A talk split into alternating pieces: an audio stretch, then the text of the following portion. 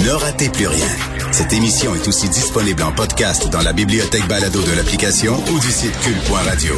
Comment ça se fait qu'il y ait autant de gens qui ne croient pas aux bienfaits de la science alors que c'est une avancée extraordinaire, le vaccin?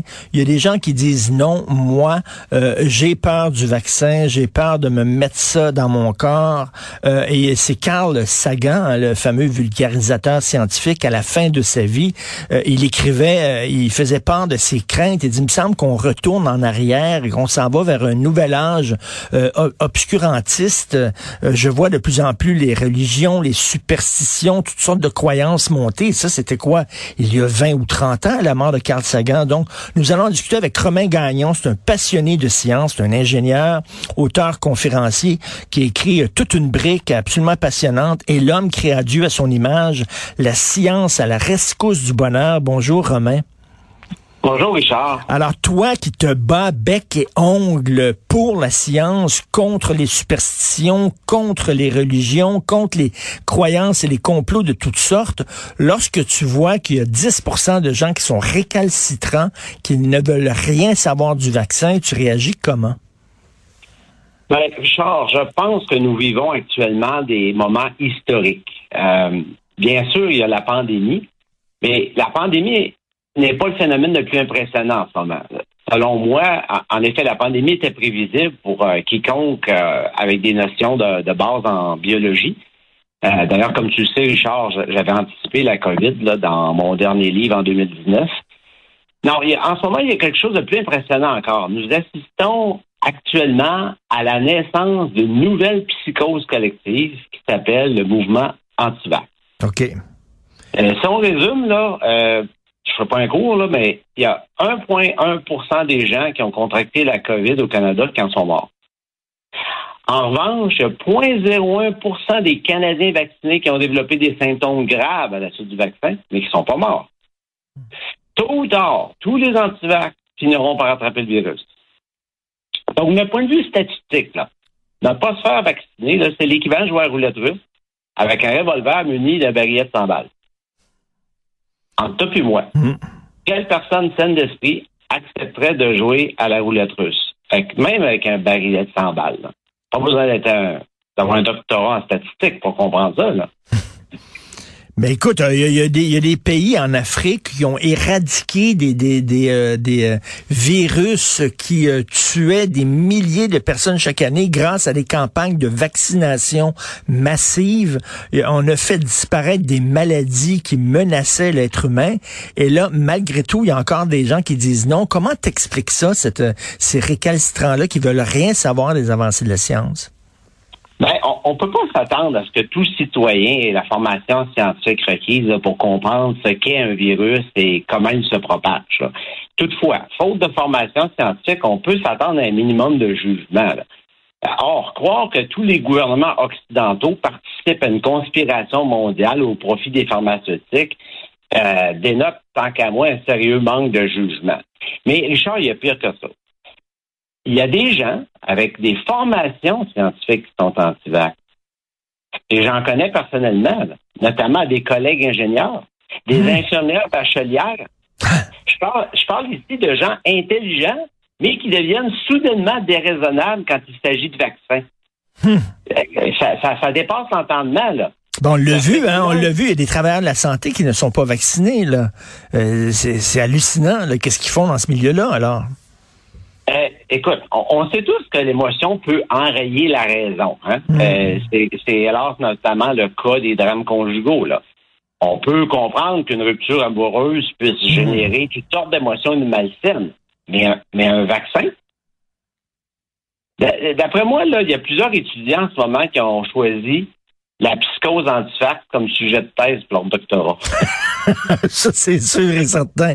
On va avoir un paquet de doctorats dans quelques années euh, là-dessus comme thèse de doctorat. Mais, mais eh, écoute, et qu'est-ce que tu penses d'un de, chef de parti politique qui va chercher comme candidate une fille qui dit, alors que nous sommes en pleine pandémie, que la seule porte de sortie est le vaccin, une fille qui dit le vaccin, c'est une cochonnerie, c'est de la merde. C'est un manque de responsabilité, ça. Je vais dire deux choses. La première, je serais pas très gentil, mais être un acteur de cinéma ne fait pas de soi une lumière sur le plan scientifique. On l'a vu avec Lucie Laurier puis Guillaume Lemaitre Oui. Puis la deuxième chose que je vais dire, c'est que tout mon opinion, mais je pense qu'Éric Duhem n'est pas stupide, mais simplement opportuniste. Hmm. Il surfe sur le mouvement anti-vax pour se positionner sur l'échiquier politique. Mais lui-même s'est fait vacciner. En ben oui. ben oui. Alors, écoute, il, est plus brillant qu'on pense. En fait, il emprunte la stratégie de Le Pen en France ou Trump aux États-Unis. C'est deux autres groupes extrémistes qui exploitent la, la psychose anti-vax pour, euh, pour gagner des... Malheureusement, c'est là qu'est rendue notre démocratie. Mais tu sais, tu as dit quelque chose d'important. Euh, l'émotion prend le dessus sur la raison. Puis regarde tout le mouvement là, de micro-agression et le mouvement woke et tout ça. Ce qu'on dit aux gens, c'est ce, ce que vous ressentez, c'est très important. Si tu sens que tu es femme à l'intérieur, ben c'est très important. C'est ce que tu es. Si tu sens que tu es micro-agressé, ben c'est parce que tu es micro-agressé. On dirait qu'on est dans une société où tout est basé sur le ressenti, l'émotion. En fait, on est dans là, tu, me pars dans un autre sujet là. Oui, mais Écoute, on, est dans une société qui est en déni devant la biologie. À la base, c'est ça le dénominateur commun là. Tout est une question de, fabrication sociale, etc. Voyons donc, il y a des réalités biologiques avec lesquelles il faut composer. Là. Oui, mais, c'est ça. Mais, mais, ça, justement, c'est un déni de science de dire ça. Là. Tu sais, euh, les gens qui disent les sexes n'existent pas, les gens qui disent la Terre est plate, et tout, tout les vaccins ne sont pas efficaces, tout ça, c'est un déni de science. Et ça, je pense que mon prochain livre va s'appeler euh, Vers l'abrutissement du genre humain. c'est fascinant, tu sais, quand la science met des satellites en orbite des super réseaux de communication pour qu'après ça, les gens utilisent ces réseaux-là pour tweeter sur leur cellulaire que la Terre est plate. oui, c'est effectivement. Mais mais il y a un film américain euh, où c'est un gars qui est particulièrement stupide, qui est vraiment en cave. Il monte dans une machine à voyager dans le temps. Il va dans l'avenir et euh, quand il débarque de sa machine, il se rend compte qu'il est l'homme le plus intelligent de la planète parce que dans l'avenir, tout le monde va être plus encore abruti que lui. Alors Idiocratie, hein? Le film s'appelle Idiocratie. Hein? Exactement. Tout à fait.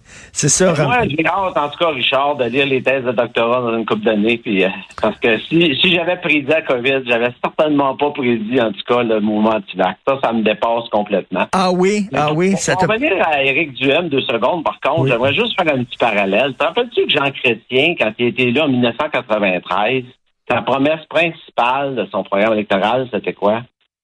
Je me souviens plus. Non, ça va te rafraîchir la mémoire. C'était d'abolir la TPS. Oui. Est-ce qu'il l'abolit? Non. Est-ce que tu penses, je comprends là pourquoi qu'on a mis en place la TPS, c'est une très bonne chose, hein? c'est parce que l'ancienne taxe qu'elle remplaçait, la TPS, la taxe d'assises, ça minimisait au niveau des exportations. Donc, ça faisait du sens. Mais ça, le commun immortel ne le comprenait pas bien, ça. Alors, Chrétien a surfé là-dessus, c'est comportant populiste, puis il a surfé là-dessus pour se faire élire. Mais entre toi et moi, surtout avec Paul Martin comme bras droit, est-ce que tu penses sérieusement que les chrétiens n'avaient pas compris l'avantage de, la TPS par rapport à l'ancienne taxe de? Et c'est quoi le parallèle avec euh, le vaccin? Ben, c'est que Duhem, il, il, a très bien compris qu'il faut qu'on se fasse vacciner, mais il fait comme chrétien à l'époque, il va hmm. surfer sur les mesures juste pour prendre sa place.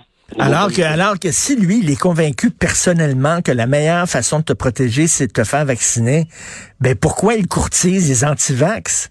Il va contre ben, ses propres principes personnels. C'est seulement par opportunisme, comme tu dis. Ben, je viens de te donner la réponse. Ben oui lui-même, tu sais, euh, puis euh, il fait comme chrétien à l'époque. On, en est rendu là, notre démocratie. On a une réflexion à faire euh, éventuellement sa démocratie. En tout cas, je dis aux gens, le, vaccin contre l'ignorance, le vaccin contre l'abrutissement, c'est le livre de Romain. C'est une grosse brique passionnante et l'homme créa Dieu à son image, la science à la rescousse du bonheur. Merci beaucoup, Romain Gagnon, de lutter bec et ongle contre les forces des ténèbres. wow! Merci. compliment là aujourd'hui. Merci, Richard. Salut, Romain.